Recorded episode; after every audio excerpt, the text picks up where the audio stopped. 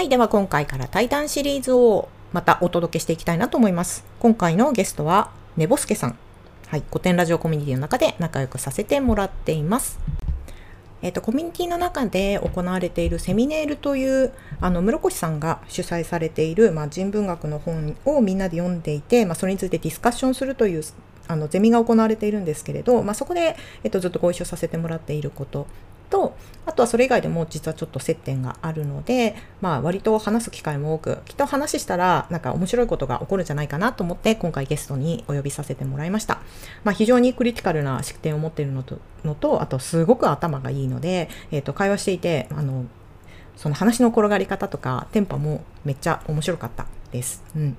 で彼と実はほぼ年齢が一緒なのでもう話をしてるとすごい同級生感覚 えっと昔クラスメートとしてで久しぶりに再会をしてあのあの時大学時代とか何してたのみたいな感じのことをまあお互いの背景を話しながら雑談をしていくみたいなスタイルになっています。かなり緩いように、あの、緩い内容にはなっているんですが、話をしていくうちに、まあ、ご本人もすごく思考が深い方なので、面白いところに話が流れていくのを、あの、楽しんでもらえれば嬉しいなと思っています。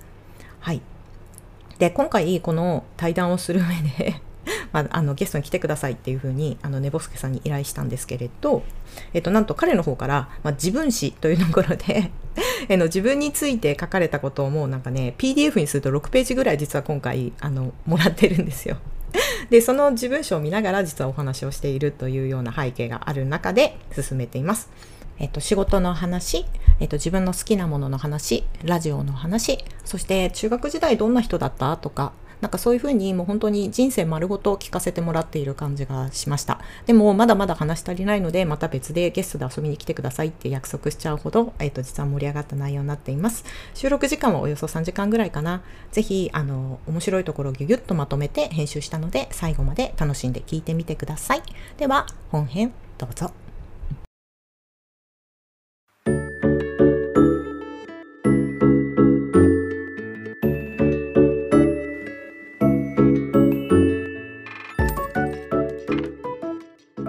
体的に謎を潰して潰しきっちゃうこと自体はもう、え、それはエヴァではないからっていう。うん。エヴァとは何かって体験ですみたいな。作品じゃありませんみたいな。作品じゃないです。エヴァはメタファーですみたいな感じ。じゃない。もう、あの、結局そういうことがある世界線の中で人間をどう描くかっていう話の一つ、よくある話。私思うのはウォーキングデッドとかまさにそうだなと思ってて。ウォーキングデッドってさ見たこと知ってる？よねなんか名前って。あ内容は知ってるけど、見たことはない。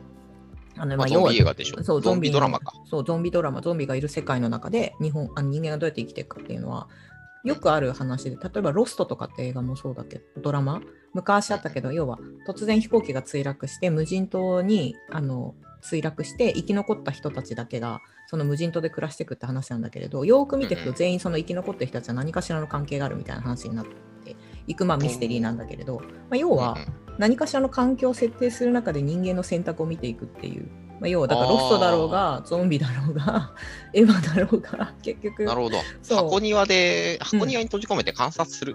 そうそうそうそうそう、うん、だからうんそこになぜゾンビまあもちろんなぜゾンビが生まれたのかっていう話はもちろん主戦としてはあるんだけれど、うん。どうして突然ゾンビが生まれてなぜ襲ってくるのかっていう疑問はもちろんそれを解くよりもメインがだんだん人間の話になってくるのはいはいはいはいはい。シーズンがあそこまでシーズン12とかまで進んでいくとそれはそうじゃんうんそんないきなり出てくるわけじゃないから、本線を残しつつ、ほぼ人間の話だから、こういうの好きだよなとかって思ってて。うん箱庭舞台作る設定はあくまで舞台設定ですと。うん。うん。で、舞台設定自体の謎を解くのはナンセンスでしょっていう、まあ作品の作り方は当然あるよね。そうそうそうそう。なんだっけ？その舞台があった上で人がどう振る舞うかの方が面白いわけでっていうことをしたい人はね。うん。っていう話の作り方はすごく多い。なんか、えっ、とね、ロサンゼルス最終決戦っていうなんかね、映画があるんだけれど。なんかすごい出す、出す、聞いてると B 級っぽいでしょ？B 級臭いでしょ。B 級っぽいんだけど、割と面白いの。私は何この B 級と思ったんだけど、要はロサンゼル、要はなんか、なんかよくわかんないけど地球に宇宙人が襲ってくると。で、はいはいはい。とある一個の舞台が、その、ロサンゼルスっていうところでその宇宙を宇宙人に襲ってくるものをと戦う戦っていくみたいな、まあ、よくある話じゃんそんなのなんて。まあうんうんうん アルマゲドンしかり。まあ宇宙戦争もそうだったし、ね。そうそうそうそう宇宙戦争もそう、まあ、そういうのある話なんだけれど結局よく見てるとこれ戦争の話なんだなっていうのがだんだん分かってくるうーん。なぜ人は戦っていくのかみたいな話にだんだんこうなっていってあなんか別にこれは宇宙さ宇宙人だろうが変な話そのアメリカだから敵対してその中東の方だろうがあんまり関係なくて結局人は何かと戦ってる時の選択の話をしてるなっていうことに気がついちゃってそうすると結構面白かったの。宇宙人自体は別にどうでもいいのに。出てくるんだけど。うんああ、それはあれだよね。あの本の読み方とかにも共通するけど、まあ、うんうんうん。そこにあるものをそうとして受け入れて、まあ、なぜなぜ言わずにそのまま進んでみると、まあ、うん。そういう、あの解釈、受け取り方というか、そうんうんうん。の接し方として一個成立していて、なぜなぜするのも別に悪いわけじゃないけど、うんうんうんうん。でもそこい、あの、受け手が選べる二択の話だよね。どっちを選ぶのも受け手次第。うん。っていうパターンが結構多いっていうか分かんないけど海外の人好きなのかな？あそうか。わかんない。日本の映画とかだと結構やっぱ同じ日本人だからやっぱり知ってる環境の中で作ってることが多いけどなんかこの突飛でもない状況の中でどうするかみたいなのがしかも割と人気があるんだよね。海外のそのドラマ。例えばさっきも言ったけど「ウォーキング・デッド」とかうんうん「ロスト」みたいなのって、うん、これ見てるの結局人間関係す見るの好きなんだなこの人たちと思って。ああ。うんあとあれか、あの、閉じ込めて、その場、うん閉じ込めた人たちがどう振る舞うか、みたいなことに面白みをもを求めた作品としては、そう、もう一作目のあそうねそうんま面白かったわ。あ、なんていうか、サイコホラーっぽかったところはある。まあその後がちょっと痛い映画にどんどん変わっていっちゃって、もうそうなのよ断念してしまったんだけど。そうなのよ、私、ソウは、ソウだよね。ソウは、多分うんソ3ウか4ぐらいまで見て、なんかただのスプラッターになっちゃって思んないとか思って、やめたんだけど、1は面白かったね。1はすごかった。1すごかった。ずーっとこう吸い込まれるもんね。でまあ、ミステリーというかサスペンスというかという要素ももちろんあるんだけど、結局人間のこう心理的なものではないかと、うん面白いところ。ろは。うん。で、心理的なところは登場人物もそうだし、最終的に観客がだまくらかされてたから、うん監督と自分の心理戦としても面白かったやつなんだって、う後で気づくとかね。うん、えーみたいなやつでしょ、ラストじゃあタイトル回収そういうことかって、なるほどみたいな、ね。そうってジ,、グソーの層だけじゃなくて、いろいろかかっててさ、うん、そねって見るの過去分詞じゃん。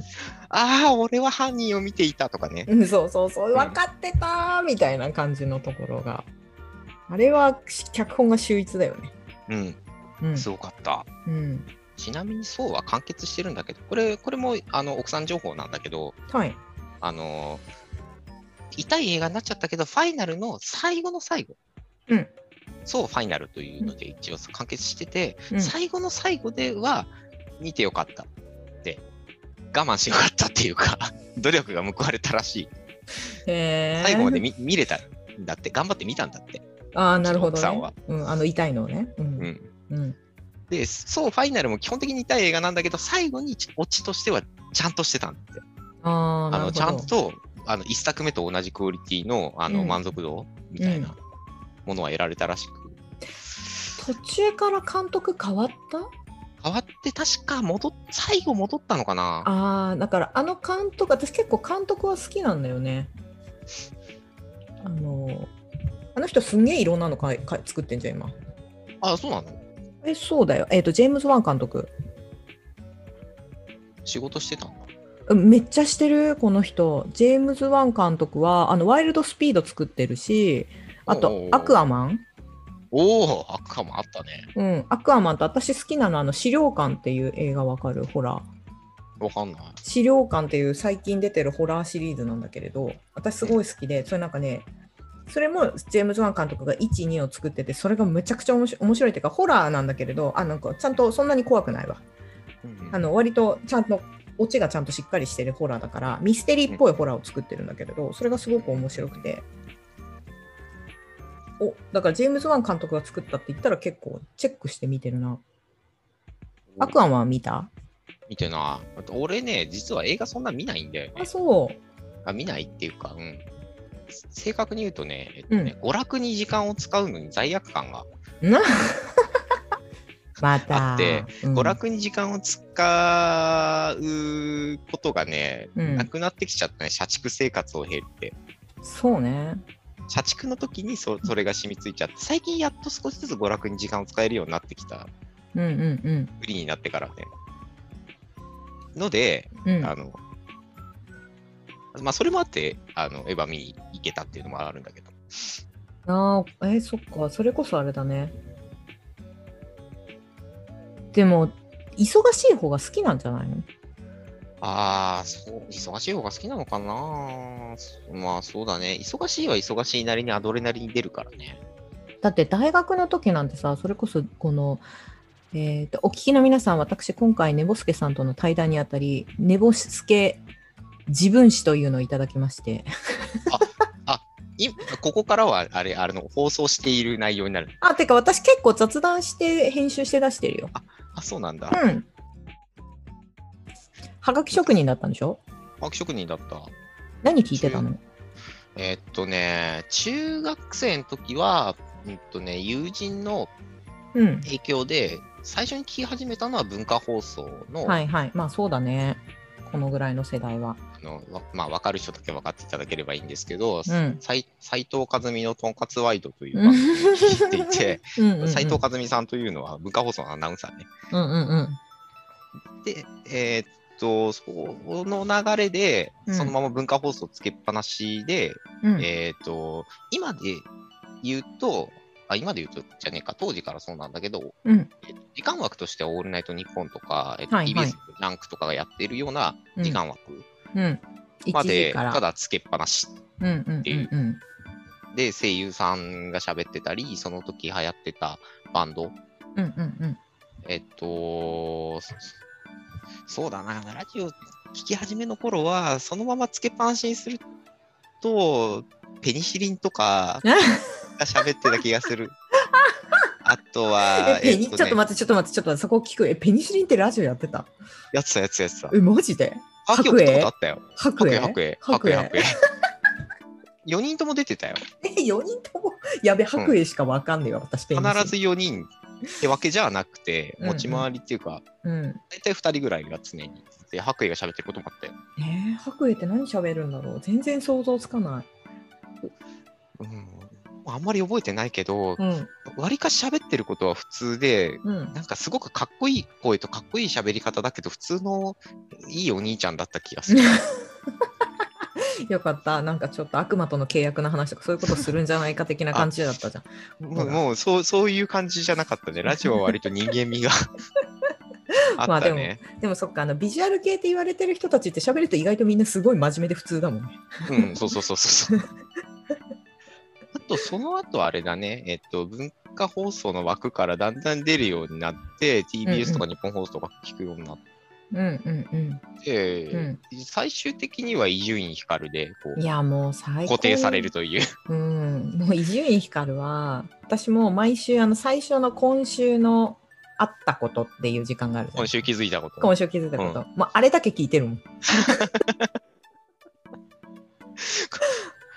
今週気づいたことっていうのをやり始めたの10年ぐらい？十数年前？あ、そうなんだ。最初からずっとじゃないんだよね、ああ、れ。そうなんだ。うんうんうん。でと、なんか、あれ自体が番組構成上、うんあの、オープニングが始まる前のこう話の振りはいはいになるようになってったから、ずーっとそれにで固定されるようになったんだけど、うんまあ、あれは、あれ自体も実は、あの、最初からそうではなかったり、そうなんだ。うん。まあ、しまあ、深夜のバカ力自体すごく長いうん。番組なんでね。面白いよね。面白かった、それこそ、ポッドキャストを聞き始めたのも、そう、伊集院光のせいね。ああ、やてあせいって言っちゃいけないね。やってる、うん。やってない。あの、TBS ラジオ自体が番組の、えっと、カットし、編集した？ダイジェスト版のポッドキャストみたいなのをうんうんうんやらなくなって撤退しちゃったんだよね、ラジコあがあ、。そうなんだ。ラ。ジコがすごくこうリリースされて、ラジオ業界としては盛り上げようとしてた時代ね、今じゃない、すごく昔うん。に、あの。TBS ラジオはそういったものをな,、まあ、なるべく出さないような感じで撤退をしていった時期があって、ポッドキャスト黎明期って結構そのラジオ番組が編集版を出すっていうのが、がどどちらかというと、まあ、あの、聞き始める動機として主だったり、リスナー側はね。それが主だったりしたから、2005年とか2006年とかの話だけどね。で、伊集院光の番組とか爆笑問題、まあ火曜日、月曜日火曜日爆笑問題爆笑問題とね。まあたうん。たなんか、あの、録音するのもなんだし、うん。とまあ、繰り返し聞けるから、あの、短く編集された番組をこうダウンロードできるっていうのがすごくこう、確かにね。オフラインで聞けるっていうのは当時は特に、今もまあ割と俺は大事なことだと思うんだけど、私もそうだね。うん。そこにすごくこういいなと、自分の生活にすごくフィットするなと思って、うん。えー伊集院のラジオというより、ポッドキャストだけは何百回ぐらいる、もうあもう配信終わっちゃってるから、うんもう更新ないんで、過去分遡って何百回も聞いてる。うん。過去文あるのがいいよね。そうそうそう。うんもうもう今はね、あの引き上げちゃったから過去分今はダウンロードできないと思うんだけど、うんうんうんまあこう、これダウンロードのいいとこだよね。ストリーミングだったら、閉めちゃったらもう聞けないけど、うん。うん。聞けなファイルが落ちてくるからね。い。うん。な懐かしいし、なんかこう、伊集院伊集院の番組の、その、繰り返し繰り返し聞いてると、うん。だんだんだんだんこう、こうすると面白いんだみたいなのが分かってきたりするからそうん。だんだんだんだん自分でハガキ出すのやめちゃって、そううん。そうやってあのプロの話を聞聞くようになったわけなので、それまではどちらかというと、笑いに対対しては、うんそれが本職という人じゃない人のラジオを最初は聞いていたけど、うん。伊集院にはまってしまうと、あの人はプロなので、あ、うん自分で面白いこと言うのは無理だって、なって、はがき職人辞めちゃったんだけどね。まあ、あの、リクエストするぐらいになるよね。ああ、そうね。こういう話が聞きたいです、みたいな。うん伊集院はね、自分がラジオやってて思うけども、プロすぎて、ねこんなこと喋れないと思って、聞けば聞くほどすごい。すごい。うん。あの人はすごい。しかもい一応は一人喋りじゃない。うん。必ず放送作家がスタジ、まあ、ブース内にいるとしてもよ。うん。かまあ、基本的に一人喋りであれをやるんだから、すごい。いやー圧倒的に面白いのにな。だから今週あったことだけまだ聞いてんのよ。うん ぜ全部聞くのはちょっと長いけど、あれ20まあ分ぐらいじゃないですか。なマックス20分。たまになんか、よくわかんないけど30分ぐらい喋って、あ、やっべえ、オープニングで30分喋っちゃったみたいなこととかもあるけど。あタイトルコールがすごい遅くなることあるよね。そう まだ喋ってるみたいな、うん、でもあの今週あったことの喋り方はもう本当に素晴らしい素晴らしい、うん素晴らしいっていうかよくこんなに喋れるなって尊敬しかない、うん、そりゃあ、ラジオを代表する人って、未だに言われるだけあるよ、本当。あるというラジオの思い出。そう。ラジオ ラジオトーク。ラジオトーク、ちょっと別のや 別の意味が今はあるけど、はい。え何？ラ何ラジオトークって、ああそういうのね。ポッだからポッドキャスト聞いてたのね。そうそうそうそう。生活の中にはずっとあったんだけど、なんか新しい番組を漁るほど、社畜をやっていた時期が結構10年ぐらい、うん、まあな長かったっちゃ長かったから、あの会社員時代ね。そうそうそう、会社員時代うん。うんうんは、まあ体質的にすごく社畜だったので、新しいものを漁るってことはあんまりしなかったんだけど、うん。会社員じゃなくなったあたりでいろいろまた新規に漁る、多くを漁るようになって、うんうんうんうん。あの、ポッドキャストブーム、ちょうどまたね、あの、去年から多分、樋口さんのせいで起きているので、耳が忙しくな,、なる生活がまた戻ってまいりました。そっか社、社畜だった時さ、これ SE、SE と営業、なんかいろいろやってるよね。SE と営業と、うんなんだっけ、他にも、何何やってる人って言われてたんでしょ それが一番困るんだけどねっていう、あの、うーん、みたいな。うん。もうあの何やってる人なのか聞かれるのが一番困ったね。社外の人に聞かれるってどういうことだろうね。うん。えっとね、例えば、うーんと、社外の人に聞かれるっていう、ううーん。ん、極端な例で言えば、飲み屋で隣の席に座ったおっちゃんとかに聞かれるとかも困るし、なるほど。お兄さん何やってる人？みたいな。そうそうそうそうそうそううん仕事何してんの？みたいな。困るし、あの、うん。うんえ自分はうん社内の SE 立場ですっていう、いまあ一番最後勤めてた会社では社内の SE というような職職種のラベルをはめるならそれなんだけど、はいはい。あの、まあ営業と一緒にお客さんのとこに行って、なうんか、別にシステムを作るわけでもないんだけど、このどどうしてもこう、あの、まあ、リサーチ会社だったんで。あの、デジタル的にデータを取るということがうんうんうん伴うから、うん。まあ、うんなんていうか、知恵袋的な意味合いで連れてかれることもあったし、そういう時はいはいにあなた、あなた誰ですか何してる人ですか？っていうのを聞かれるのすごい困ったんだよね。うんうんうんうん。まあそうだよね。開発部門のエンジニアですって言うと、あなたのためにシステム作りますって言ってるように聞こえるけど、そういう用事ではないし。うんうんうんうん。SIR って難しいよね。ああ、新卒の時 SIR だったね。うん SIR の時は営業だったんで、数字の責任持ってる以上はそれに必要なことは何でもやるっていうまとめ方に結果したけど、自分の中で納得する方法としては。はいはいはいはい。うん。エンジン受注した案件の、まあ、現場監督みたいなこともまあ結構やってて、まあ、自分の工数使ってるから原価あんまかかんないっていう、うんうんうんうん。エンジニア原価かからないっていうのもまあ込みでうん数字を上げてたから、ちょっとずるいやり方だけど、うんうんうんうん。いわゆるこうギラギラした皆さんが想像される営業マンみたいな、ああいうキャラ作れなかったから、うん。まあ、あのお客さんも A- SE だし、うん。まあ、特にあのたまあ、うん、そうだね、すごく高い役職の方じゃない限りは、やっぱはいはい。り社内の SE だったりするから、わ、うん、そうだね。かるよみたいな、うん。だよねみたいな関係性を作るようなことで売り上げ上げてたんで、うん。あとはあのより偉い人に会うために、上の方を紹介してもらうのに仲良くなっちゃうっていうやり方をししてたから、うん。まあそうなってくると、えうん。ふ普通は営業には言わない、えー投げかけないことも来ちゃうんで、実質的に何やってんのって、職種としては営業なんだけど、実質的に何やってんのっていうと答えに窮する感じだったんで、は なんかあエラーが出たんですけどつってログファイルいきなり送られてきたり、はいはいはい。いやいや、俺なんで俺にみたいな。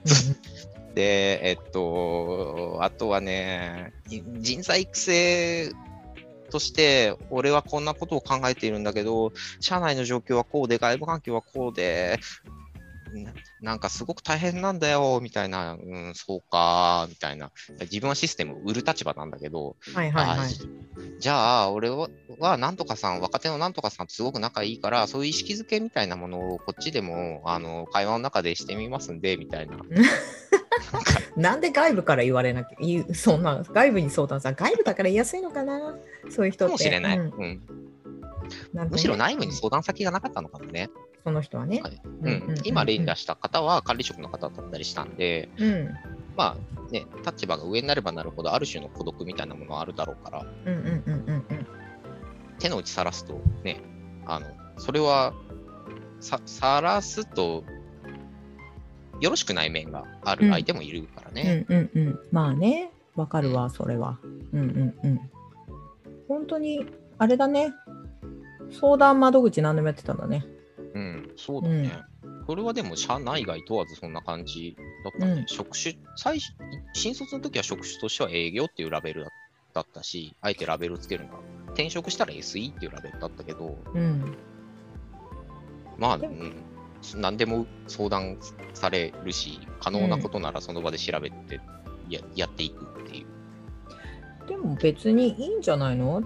私もなんか営業やってる時別に営業の人が全員なんかこうファミリーみたいな感じのさこう筋肉系で何でもやりますウィスみたいなさ感じのタイプじゃない？